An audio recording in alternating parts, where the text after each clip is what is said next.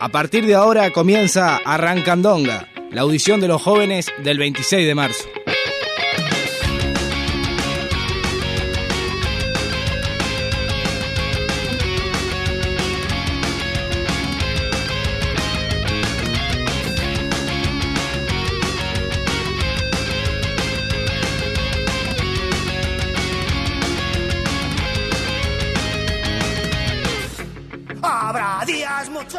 Pero muy buenas tardes, oyentes de CX36, Radio Centenario. Estamos en Arrancandonga, la audición de los jóvenes del 26 de marzo. Le damos las buenas tardes a Leo que nos está sacando en controles. Camilo, ¿cómo estás? Bien, bien, ¿vos cómo andás, Yumi? Bien, de bien. este, estamos esperando a Andrés que está en camino y tenemos conectado desde, desde exteriores a, Agustín por teléfono. ¿Cómo estás, Agustín? Todo tranquilo, Yumi. Buenas tardes. Acá medio moqueando medio, ¿no? Pero bueno, en la lucha con el, con el casi invierno. Como la mitad de la, mitad del país, estamos, estamos más o menos igual. sí. Es que sí. Este, se vino complicado el, el invierno, se vino el frío. Este, siempre lo decimos los que tenemos el privilegio de estar entre calentitos a veces en, la casa este el frío es como como una anécdota no pero para los que sienten el frío en la calle o, o bueno en condiciones eh, que no son las mejores eh, es distinto no es que mismo a veces entre cuatro paredes se complica mantener el calor de la casa sin sin disparar la factura de la UTE o o de la garrafa, ¿no? Eh, nosotros acá como, como estudiantes que, que, estamos con, el, con Fede, que siempre está en las audiciones, verdaderamente se nos hace un, un desafío el no, el no disparar los precios de las facturas para mantenerlo el hogar caliente. Sí, sí, sí, ya no, no, es una cosa, no, es una utopía, ¿no? Es mantenerse caliente en, invierno. Este, sí, sí pero pero bueno este también también son cosas de, las que tenemos que hablar y también son cosas que que, bueno las condiciones de la gente eh, varían cambian y, son importantes para nada más y nada menos que mantenerse eh, abrigado en invierno. Una necesidad básica, ¿no? Una necesidad más que básica. Este, pero bueno, no, no, era de esto que queríamos hablar. Este, se nos ocurrió ahora con, el frío en las manos. Este, no sé si les parece, compañeros, eh, vamos metiéndonos en, temas varios. Eh, se nos viene la rendición de cuentas, se viene con ella eh, una reforma educativa que ya están en, las garras de, bueno del gobierno, de, este un gobierno multicolor, dichos varios que, que bueno el presupuesto que se le va a dar a la educación es para la reforma educativa, eh, una reforma educativa que ya sabemos que no va a ser en beneficio de los hijos de los trabajadores, este y, una reforma educativa que vamos a tener que enfrentar y una rendición de cuentas que vamos a tener que enfrentar, ¿no? Agustín. Sí, sí, sí, no, sin duda alguna y bueno, ya vimos a, a mismo a, a Silva, eh, director de, de ICODICEN, como quien dice, eh, pidiendo más presupuesto para la educación, pero no, no, no porque se estén cayendo a pedazos los salones, no es porque como decían en la radio en otro en otro programa acaricias una pared del liceo y se te cae a pedazo no es porque la baldosa esté en toda floja o porque te sentás en un banco y no sabes si lo rompes y eso que yo no peso mucho eh, y no no no no es para eso el presupuesto que se está pidiendo sino que es para para aplicar esta reforma que de que, que, ya viene para quedarse no y, y así como lo vemos estos estos pedidos de presupuesto por parte de oficialistas no es para atender las problemáticas de los estudiantes, no es para enderezar el sueldo de la pérdida salarial de los docentes, sino que es para su reforma, ¿no? Claro, para que vaya a la mano de los privados, eh, ya casi que directamente a su bolsillo, porque repercute directamente eh, de esa manera, eh, sacando del, del presupuesto, digamos, público hacia el privado, hacia que ese dinero termine en esas manos.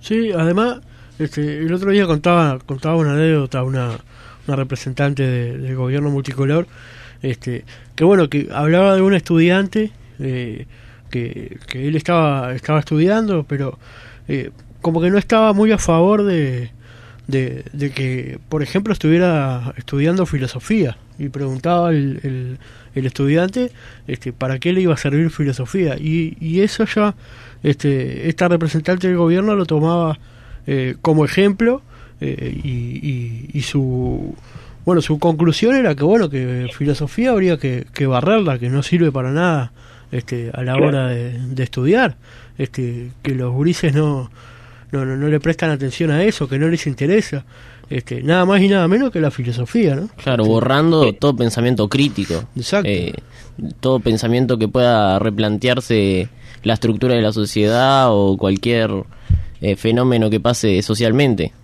Entonces, Exacto. no, no solo, no, no solo este, pasa eso que bien decía Camilo, que antes este, también lo hacían, ¿no? Pero era una cosa más, más solapada. Ahora están diciendo abiertamente que lo que tienen que enseñarle a los gurises de secundaria y de UTU es ser mano de obra barata para pa las empresas que se lo quieran Claro. llevar, sin siquiera pensar.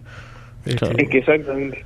Sí, sí, es lo, es lo que lo que iba a agregar yo, que, que ¿de qué te sirve la, la pregunta que se hace la diputada de fondo en realidad es, no es para qué sirve la filosofía, es para qué sirve la filosofía a la hora de, de trabajar ocho horas, ¿no?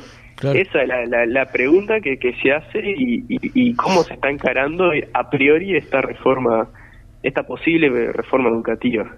Sí. Buscan un ejército de, de trabajadores que no, no se planteen su realidad, que, que trabajen, digamos, así como si fuesen una máquina, eh, sin, sin ningún tipo de cuestionamiento. exacto. Ujú. Exacto. Este, esto viene de la mano de, de bueno, de- de- del vapuleo constante a, a los centros de estudiantes, viene de la mano de- de- del vapuleo constante a, a bueno, a, a distintos eh, actores que fomentan el, el espíritu crítico, no solo es en filosofía, sino también con materia este, música, ECA, este, materias que también impulsan eh, este, el movimiento del cuerpo, la- el- el- este, cómo se expresa a través del arte y todo lo demás. Todo eso Claro. parece que, que, que no es necesario, este, todo lo que, lo que ayude a, a pensar y a formar un, un- no solo un pensamiento crítico, sino un- un- una manera de, este, de, Claro, de, moverse, forma- de de- formar comunidad casi, porque es, es así. Eh, tratan de eliminar el colectivo como sea. Exacto. Eh, ese es el, es el proyecto que tienen en, en todo el mundo ya, porque esto es, es lo mismo que pasa en, mucho, en muchas partes, que siempre lo- los sectores más conservadores buscan eso, eh, eliminar el pensamiento crítico y eliminar cualquier tipo de, de, de palo en la rueda, digamos, Exacto, como sí. dicen ellos. Sí, porque está claro de que aquel que piensa un poco enseguida se da cuenta que esto está mal. Claro. Aquel estudiante que piensa un poco enseguida se da cuenta de que eh, los profesores eh, con lo que ganan no les da para comer y por eso te tienen que cobrar la, la fotocopia, por ejemplo. Este, que las facultades hay cupos porque los salones no alcanzan. Que eh, hay, hay que llegar dos horas antes de una clase porque la infraestructura no, no, no, no es acorde a, a la gente que quiere estudiar. Este, todo aquel que se le fomente un espíritu crítico, un pensamiento, eh, se va a dar cuenta de eso. Este, y además el pensamiento y el espíritu crítico eh, recae y, eh, en organización estudiantil, este, que mm, a la larga es lo que lo que va a trancar este, todas estas reformas que ellos Claro. quieren impulsar. Son- es una amenaza, una Exacto. amenaza para ellos. Exacto. Entonces, eh, eh, esta señora decía que la única plata que va a haber para educación es para, la, para hacer esta reforma educativa. Eh, se habrá que enfrentarlo. ¿no? Sí, es, es, eh, un comentario, una, una reflexión capaz que... un- reflexión fuera del tarro, como quien dice, ¿no? Mm. Pero es, es impresionante cómo, cómo la movida de, de, des- la mo- desmovilización estudiantil, cómo ver a los centros de estudiantes como, como los vagos que no estudian y los que están ahí, si se quiere, por un carguito, entre comillas, ni siquiera de un cargo, ¿no? ¿Cómo, cómo ha funcionado eso, repetir eso hasta el cansancio para para generar una, una apatía con, con los estudiantes que como es el camino, con un poco más que reflexión crítica, como, como quien dice, con un poco más de, reflexión crítica y un poco de gana de, cambiar las cosas, ¿cómo, cómo terminan hasta, hasta bastardeados, ¿no? Mm. Eh, traicionados de cierta forma por, por los propios estudiantes que le dan la espalda a, esos compañeros que, bueno, que no que eh, estando de acuerdo o en desacuerdo, por lo menos se movilizan para, para buscar algo mejor. Sí, sí. Eh, Andrés, llegaste, ¿cómo estás? ¿Todo bien, Yumi? Bien. Eh, yo solo quería añadir algo a lo que decía Laus. Mm. Es que todo ese discurso que se da contra los centros estudiantes y contra los estudiantes que se mueven en los centros educativos, el objetivo que está atrás es el de desmovilizar completamente al estudiantado y no solo desmovilizarlo, sino evitar completamente que haya algún tipo de crítica, de cambio a lo que se quiere imponer o a lo que está impuesto. Quitarle cualquier tipo de poder que tengan, aunque sea el mínimo, porque la verdad no, tiene mucho poder, pero eh, hasta el mínimo. Es evitar, un contra, es evitar una respuesta estudiantil. Porque si vos lo primero que decís es que los, la gente que milita en los centros estudiantes son unos vagos que solo van a militar, que no estudian, que ni siquiera trabajan y que están ahí para buscar un carguito, para pasar el rato fumando porro, eh, lo que evidentemente buscase que la gente no se acerca a ellos y para poder desmovilizarlos, para que ellos pierdan poder. Claro, para que pierdan credibilidad de alguna manera mediante propaganda, digamos. Exactamente. Y es, y es así como esta reforma sigue después pasa como cotelete, ¿no? Sin sin mucha discusión, medio callado y sin va, van va a haber oposición a esta reforma, obviamente, pero una oposición desprestigiada. Y eso es lo que cerramos la reflexión esa chiquita que, que, hicimos ahí con Andrés y con, con Sí, no, y, otra cosa que, que, que no es no es menos importante, digamos, y que se está viendo mucho eh, que se está conversando obviamente porque es un tema que atrae mucho a la opinión pública, es que cuando eh, los, este, estas reuniones eh, en comunidad, los centros de estudiantes, este, el debate entre los estudiantes fraternos y demás, este, aparece la violencia cuando no cuando eso no existe. Es, uno ve que, que hay liceos, más que nada YouTube, donde hay cada vez más peleas, hay este, cada vez más hechos violentos que hace bastante que no que no se veían que antes era este, casi imposible ver este, que, un compañero cualquiera lleve un arma no este al liceo.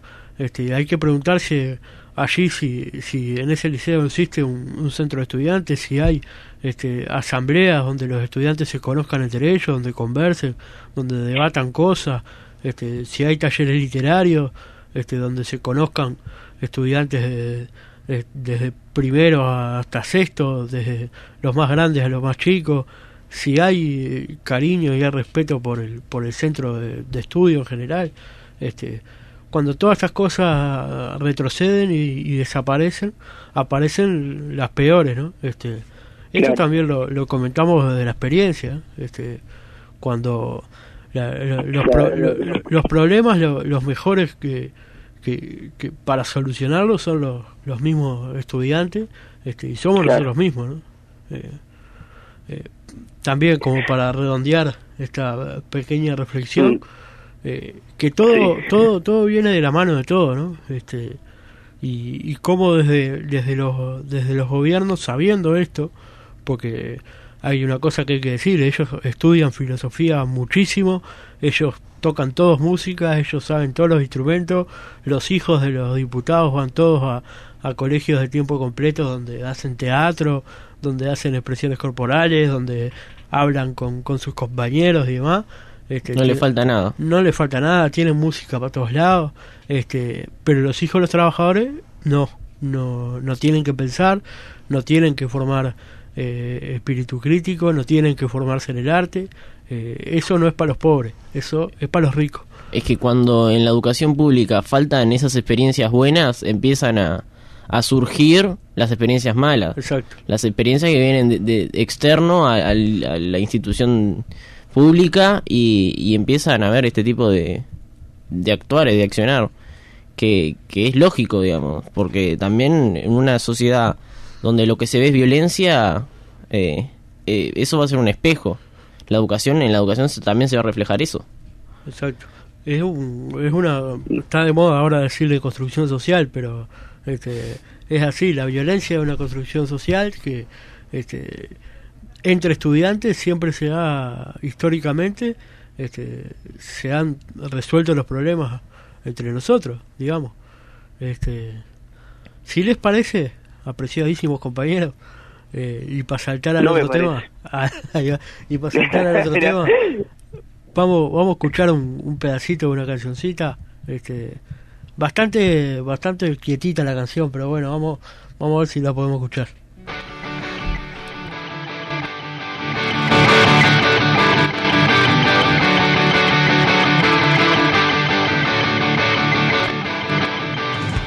Cuando prenda la hoguera, todo el mundo pa' afuera, que se quede en silencio el fuego.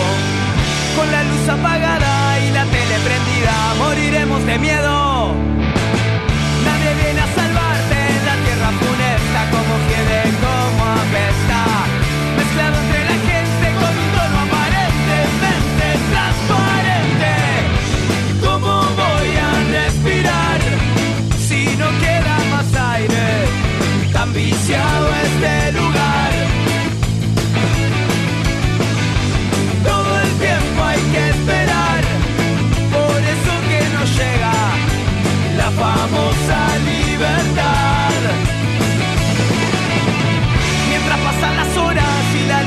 Evapora, girarás el reloj de arena.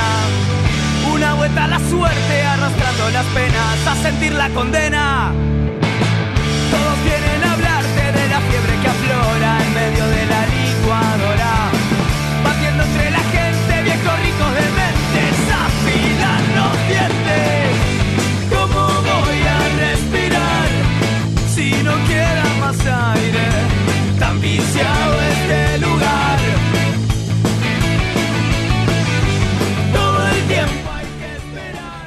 11 tiros con eh, Silencio el Fuego Mm, ¿verdad Cami? sí. Este, tremendo tema tuviste ahí Camilo ¿eh? eh, Agustín ¿andás por ahí? seguimos la Sí, el AU. Hola, hola. Sí, te escuchamos, AU. Creo que en paz descanse ese tiro, ¿no? Eh, se Que en paz descanse. Eh, pero no, yo que quería decir una cosita que antes de capaz que este bloque aprovechar para que si vamos a hablar de, de la rendición de cuentas y vamos a hablar de presupuesto, ¿no? Que, que es medio lo que lo que queríamos volcar en esta conversación. Yo, yo quería recordar en el mundo de hablando del mundo de las ideas, ¿no? El mundo de las de, de las campañas electorales y de las promesas electorales, ¿no? Pero creo que acá todo, acá los presentes en el plantel, yo desde casa y la, la audiencia también, escuchó la promesa de, de abrir más de 300 liceos por parte de, de miembros de partidos de la coalición. Escuchamos la- la- las promesas también de, de aumentar el presupuesto en la educación. Bueno, escuchamos un montón de promesas, ¿no? Eh, con respecto a la educación. Pero nosotros vemos que acá las únicas promesas que se cumplen son las que convienen, ¿no? Las que les conviene a ellos para seguir tecnificando, como decía el Cami más temprano y como decía Andrés, para sacarnos el espíritu crítico a, la- a las masas trabajadoras, como decía el Yumi. Ah, pero cuando queremos hablar de mejorar la educación, mejorar la cantidad y la calidad de, de nuestra educación, ahí no, ahí las promesas mueren. Eh, plata para todo menos para lo que se precisa, ¿no? Eh, eso es Sí. más o menos lo, la, la calentura con la que me quedó en la punta de la lengua antes de pasar el otro bloque, porque porque eso también lo vemos, ¿no? Como también la- la- la- las promesas vacías y cómo la- las promesas es lo que te hacen optar por uno o por un, por un candidato A o por un candidato B. O sea, mucha gente votó esperando la construcción de 300 liceos. Mucha gente votó a la coalición esperando un aumento de, de la calidad educativa, ¿no? Y bueno, también de, de esas, de- del esparcimiento, la descentralización al área rural de- también de los liceos. Pero acá estamos porque es, es- es claro que, que el presupuesto educativo bajó en la pandemia. Vimos también la- los resultados desastrosos de la educación secundaria en tiempos de pandemia. nunca se había visto, bueno, algo así. Y vemos también la falta de voluntad política, económica, o como quieran decirles, para volver a restaurar esa situación. Los, los docentes siguen con el suelo recortado, hace años. Vienen Eh, bajando y bajando. Sí. Sí, fe- sí, perdón. Tuvieron, solo para dar un dato, en estos últimos años los docentes perdieron un 8% del salario real. Al igual que todos los 8%. trabajadores, pero para marcar los docentes en particular. Mm. Y los docentes están presentes en todas las ATD, en todas las reuniones a contraturno, corrigiendo parciales, eh, escritos, eh, en, en- en tiempos que no son laborales, ¿no? Ahora, está acá lo que estamos hablando son horas no pagas. A eso sumarle un recorte salarial, a eso sumarle las condiciones en las cuales está la educación, educación hoy en día. El 6% está- es hasta utópico hoy en día. Sí, hay sí. que luchar, hay que movilizarnos para, para detener esto, porque es es una nos están robando nuestra educación, la de nuestros hijos en un futuro. ¿no? Bueno, nosotros que somos jóvenes, nuestra educación eh, enfrenta a nuestros ojos. Y como decía bien el Yumi, hay sectores de la educación que van a quedar intactos porque los hijos de ellos van a poder ir a un liceo eh, privado en el cual van a, van a poder estar atendidos de la forma que corresponde que es como debería funcionar la educación en todos los ámbitos, que eso es a lo que quiere llegar. No tenés que tener que poner 20 palos al año para poder tener una educación decente, vamos a decirlo así, decente. Mm. Esto es un derecho universal. Y acá vemos que se están esforzando para arrebatárnoslo de, de las manos de los, de los trabajadores y de los estudiantes hijos de trabajadores. Yo quería decir también una, una cosa también eh, acerca de cómo los la educación es una amenaza para, para la derecha. Y, y si vos ves en la historia, en los periodos donde estuvo mejor la, la educación, en, en varios países, no solo acá, fue cuando estuvo más amenazado eh, eh, la derecha y, y el conservadurismo y el gran capital y los el capital en, en general. Fue cuando más se amenaza y eso también es algo para remarcar. Mm. que cuando está bien la educación ellos ya saben que que la, la gente empieza a pensar críticamente y la gente empieza a, rebelarse también Empieza a ocasionar problemas a- A ellos, al claro. status quo. Hay otra cosa, no solo con la educación, sino también con la ciencia. Recordemos que para la campaña del 2014 hubo un documento firmado por todos los candidatos a la presidencia en el cual se comprometían a darle un 1% a ciencia y tecnología. Y evidentemente el ganador no lo hizo, pero ahora que el que perdió es presidente, tampoco lo hizo. claro. Y hay un Rafael Radi, si no me equivoco, eh, el que estaba en el, en el GACH, el que presidía el GACH, eh, salió en los medios eh, en, esta, en estas últimas dos semanas, en esta última semana, a exigir que ya era hora que se le diera el presupuesto a la ciencia que le correspondía que él vive recalcando lo mismo, fue una promesa electoral de todos los candidatos y de todos los partidos. Y todos los partidos que se presentaron a la elección de 2014, o un- uno estuvo en el gobierno y ahora hay otros tres que están en el gobierno. Y lo que firmaron no lo han cumplido. Eso afecta también a la ciencia, porque la ciencia también es el futuro del país. ¿Qué país? A ver, eh, los, los países más avanzados del mundo son los que tienen un grado de ciencia, de tecnología, de técnica recontra avanzado. Eh, no solo educativo. Entonces hay que ligar también las dos cosas. claro Sí, no solo futuro, sino, sino presente, ¿no? Con un ejemplo, por ejemplo, bien claro. Este, en la pandemia, eh, la Universidad de la República era, por lo menos, el, el- la, la institución, eh, la mejor institución de, de todo el país, este, generando eh, los test de antígenos, generando investigación, eh, contribuyendo a, a exámenes médicos. eh, era lo, lo mejor, lo mejor. El, el gobierno, los que venían atrás, levantaban en hombros a la UDELAR diciendo, esta, es la- esta es nuestra UDELAR, esto es lo que hicimos nosotros. Cuando se acerca la hora de dar plata para UDELAR, 20% de recorte. se, va, se, se los va viendo cómo se van alejando, ah, reculando, este, mirándola de lejos y diciendo eh, es muy difícil llegar de un 0,4 a un 1 este, así de sopetón para la investigación. Este, eh, tenemos que, que achicar el presupuesto del Estado, eh, tenemos que ver qué hacemos con, la plata que le vamos a dar a lo del si es que le vamos a dar plata, eh, ya se le da mucha plata, ya está bien, este, pero no es lo que decían en pandemia cuando precisaban a Don Udelar, este, que la Udelar es, es el pueblo, es la gente, son los hijos de los, de los trabajadores. Este, la Udelar cumplió. Cuando se le pidió a la Udelar, la Udelar cumplió. Ahora la Udelar necesita que le demos fondos, necesita este, plata, necesita financiamiento. Cuando la Udelar no lo necesita, eh, todos ellos reculan. Recordemos que la UDELAR, eh, fue el Consejo Directivo Central del UDELAR, en 2020, antes de que se diera la ley de presupuesto, estableció en una reunión entre, bueno, entre el propio Consejo que el UDELAR necesitaba un 70% aumento presupuestal para poder funcionar de forma aceptable. Y no lo tuvieron, más tuvieron un recorte.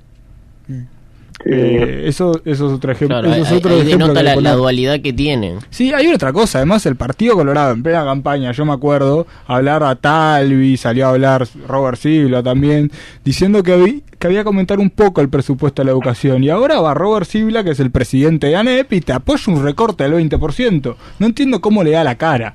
Pero bueno, está, evidentemente le da la cara porque sabía que estaba mintiendo y no tenía ningún tipo de remordimiento por eso.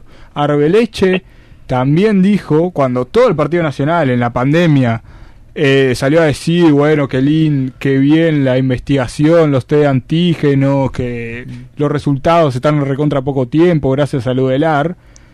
Cuando todo el Partido Nacional lo decía, Arbeleche, cuando se acercaba a la ley presupuestal, dijo que a la UDELAR le sobraba plata y que estaba mal administrada y gestionada. Cuando su, su propio partido decía que había que impulsar más lo que estaba sus, eh, había que impulsar más el presupuesto, digamos. O sea, es impresionante la doble moral y toda la, las- la incoherencia que tienen. Claro. Una última Estimado. reflexión, Agus, así no- nos vamos. Bueno, que como dice la canción, ¿no? De Estas cosas que nos ofenden y nos levantan. Yo estoy parado, estaba sentado en el sillón, ya estoy parado dando vueltas por el cuarto. Se de la furia y de la rabia y las ganas de organizarnos que tenemos para luchar contra esto. Como dice la canción, los estudiantes somos la levadura del pan, siendo el pan la revolución, ¿no? Eh, del, somos la levadura del pan revolucionario. Así que estudiantes tenemos que organizarnos, jóvenes, vamos arriba, es el momento, participar del centro estudiante, movilizarnos, luchar por lo que nos corresponde, como hijos de trabajadores, porque si no, no vamos a poder. Somos nosotros los que nos movemos, si no nos movemos no se mueve nadie más, en- en- con cuestiones a la educación. Como, como dijo no Artigas, como dijo Artigas, nada podemos esperar si no es de nosotros mismos. Tremendo cierre, Camilo. Con lo del Aus y lo tuyo fue el broche final, la frutilla de la torta, entre los dos. Nos vamos, Mauricio, ¿les parece? Eh, tenemos que decir, bueno, la vía de contacto. Y Bueno. después de eso nos vamos. Bien, perfecto. La vía de contacto nos pueden encontrar por Facebook, Twitter e Instagram como Juventud del 26 de marzo. Nos reunimos cada 15 días, este sábado no, el sábado siguiente. Nos pueden escribir por nuestras redes sociales. Y bueno, estaremos todos los jueves acá a las 18 horas. Transformemos la bronca en organización y nos vemos el jueves que viene. Hasta el jueves que viene.